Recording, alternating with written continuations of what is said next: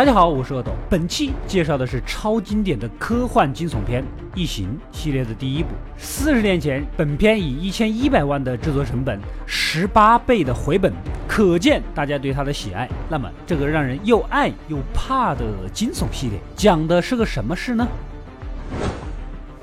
故事发生于一艘太空飞船上，他们的任务啊是将外星球的矿石运回地球。船上有七个人：船长、副船长、领航员妹子、工程师大黑和帽子哥，还有搞科研的白发叔，以及负责飞船安全的女主。长路漫漫，大家当然是靠休眠混时间了。可这一天，飞船的人工智能突然中途就叫醒了大家。这次发生了什么事吗？啊？原来呀，人工智能收到了一个陌生星球传来的未知信号，正要改变既定航线，飞向那个行星呢。说好的直达地球的船票，怎么还能中途改道啊？你堂堂宇宙飞船还开黑车吗？工程师大黑和帽子哥想要按计划回地球，但是白发叔说了，公司有规定，如果干活的中途收到了其他星球的信息啊，就得去调查，违约就拿不到钱。你这话说的让大家都很尴尬，你知道吗？钱不钱的不重要，主要是我们也想要去看。一看啊，毫不悬念，大家还是决定过去看看。飞了大老远，着陆的时候，由于气流过大，撞到了岩石，船体受损，无法起飞了。船长让女主几个留在船上负责维修，自己和副船长、领航妹子去调查信号来源。三人组在外面一通搜索，很快就发现了信号啊，来自一艘残破的外星飞船内部。有外星飞船就说明有外星人呐！啊，进入残骸，映入眼帘的是一个成了化石的大号外星人遗体。这个体型不打 NBA 可惜了。外星人的肋骨向外敞开着，像是有什么东西从他体内爬出过一样。另一边，人工智能呐破译出了先前收到的信号，似乎是一种警告啊！如果这样的话，那船长他们三个岂不是很有危险？女主呢想要去报信，但是白发叔说了，如果真有危险，这个时间他们差不多也就遇到了，遇到了自然会跑，没遇到呢也就说明没危险，是不是？说的好像很有道理，我一点都没有办法反驳啊！这边船长还发现了一个洞穴，副船长呢大着胆子顺着绳子下去看一看，下面呢有一大片的卵，卵里面似乎有什么生物还在蠕动，看来这间房是你们外星人的产房啊！产房传喜讯，人家生了。副船长呢继续东看西看，此时一个卵膜突然破了，窜出的东西一下子紧紧地贴在了副船长的脸上。你好，这是你包邮的外星人面膜，请慢慢享用。船长和领航妹子赶紧将副船长带回了飞船啊！女主是负责安全的安全官，有职业操守的，按规定是不能让外星活体进入污染船体的。可是白发叔眼疾手快的，还是手动将他们放了进来。这个时候呢，女主成了大伙眼中的坏人了。白发叔，你倒是会做老好人的啊！出了事担责任的可是女主啊，这种人咱们现实中见的不少。在医务室，白发叔和船长想把异形给扒开，但哪有那么简单呢？这玩意居然还把自己的一部分插到了副船长的嘴里，现场气氛是稍显有些尴尬啊！白发叔呢，拿了一个电锯，先把腿锯断，后面不就好说了吗？啊，哪料到刚割开一个小口子，一股绿血冒了出来，直接腐蚀了任何遇到的东西。地板都融出来一个洞，这血比硫酸还猛啊！显然这个办法行不通，大家也只能暂时先就这样吧，慢慢想办法啊。慢慢想，有没有考虑过我的感受？隔天，大家再来医务室，副船长脸上的面膜竟然不见了，果然在一旁找到了异形的死尸。就这么简单的结束了吗？啊！此时刚好飞船修好了，还整个啥？咱们准备回地球吧。副船长也渐渐醒了，像睡了一觉呀，没什么大碍，也记不清楚什么事儿。既然如此呢，大家去餐厅庆祝一番。可吃着吃着，副船长啊，突然剧烈的抽搐，胸前喷出一股血，一只异形破膛而出，众人是惊讶不已啊。工程师大黑比较刚，拿起叉子就要动手，然而白发叔一把拉住了他。他是准备要带回地球研究，你研究你研究你研究个毛线？你研究！就在大家愣神之时，小异形嗖的一下漂移走了。原来呀，之前那个面膜还不是本体，是把人类当素体了，然后孵化。现在船舱里有个外星异形，大家当然还是有点怕的啦。啊，飞船是用来运货的，上面也没武器。幸好大家动手能力比较强，用现成的材料做了几把喷火枪。所以说啊，知识改变命运。像有些人的命运呢，在电影里面就属于比较短暂的那一种。接下来，女主大黑和帽子哥一组，船长那边三个人一组啊，开始分头围剿。此时的小异形已经不是刚才那个样子了，已经进化成了大怪物，全身金属般油亮油亮的。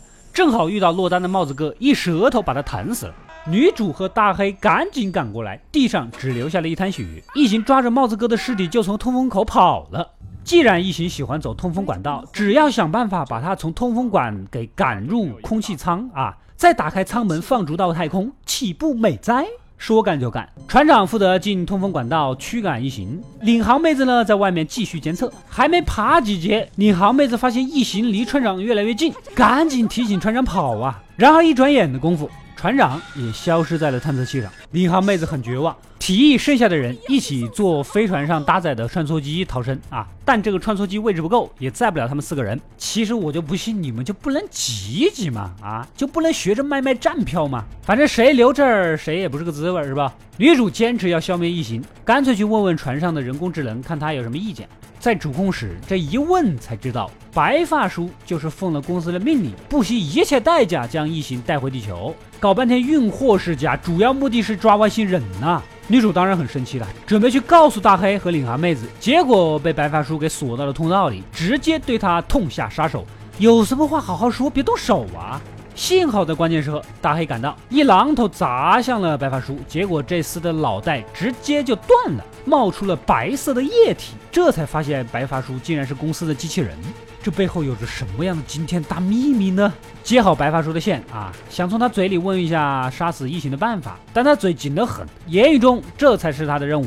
异形基因很强大，有纯净的力量，他们很崇拜之类的啊，气得女主一把拉了电线，喷火烧毁了他。剩下的三人决定开着飞船的自毁装置，然后搭穿梭机逃走。由领航妹子和大黑去拿冷却剂，女主去启动穿梭机。领航妹子和大黑正在仓库搬东西呢，异形突然从通风管道爬到了妹子的后面，他直接就被吓傻了啊！大黑想开枪，又顾忌怕误伤，只能肉身冲上去，但哪里是对手，直接送了两个人头。女主那边听到了这一切，当机立断启动了自毁程序，十分钟后就会爆炸。然后呢，她就拿起武器奔向穿梭机，在半道上竟然发现了被带走的船长和帽子哥，还有一口气还没死，不过似乎做成了虫卵的寄生素体，就跟之前的副船长一样。我太难了，老铁，最近我压力很大。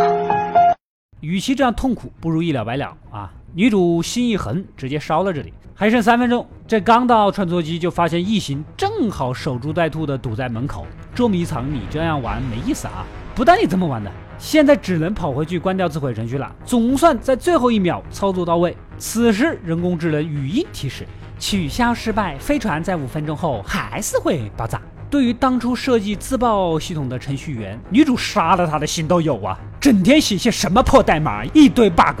还好有五分钟，女主再次折返到穿梭机，异形呢果然不见了，赶紧冲进去飞走啊！身后的母船直接就炸得粉碎，女主松了一口气啊，脱了衣服准备休眠，等待着慢慢飞回地球。可此时竟然发现异形躺在管道之间，好像有点晕船的意思。兄弟，我如果没有猜错的话，你这好像买的是卧铺票啊！女主吓得赶紧躲起来，偷偷穿上宇航服，拿起发射枪啊，然后打开了制冷系统，想要将异形逼出来。这空调开得太冷，异形是有点受不了的，张牙舞爪的翻滚。接着，女主用自己做诱饵，将异形引到身前，就在异形要袭击她的关键时刻，打开了舱门。强大的吸力直接将异形吸到了舱门边。异形是外星人，外星人也是人，人心就是肉长的，所以外星人当然也有求生欲啊，死死的抓住舱门不放。女主啊还有后招，一枪打过去，还是将其打到了太空外啊，再配合穿梭机巨大的喷射力，将异形呐喷得远远的，这才是一个喷子应有的素质。所以开喷也是讲究方式方法的。最终，女主将这一切事情记录成报告。带着救出的小猫咪休眠起来。根据计划，一个半月后将会飘到临近地球的地方，期待着被人救援。故事到这里就结束了。女主会得救吗？答案是肯定的啊！但是并不是她所计算的一个半月，而是几十年之后。这是为什么呢？在《异形》第二集里，女主会再次回到异形的星球，那么那时又会发生哪些精彩的故事呢？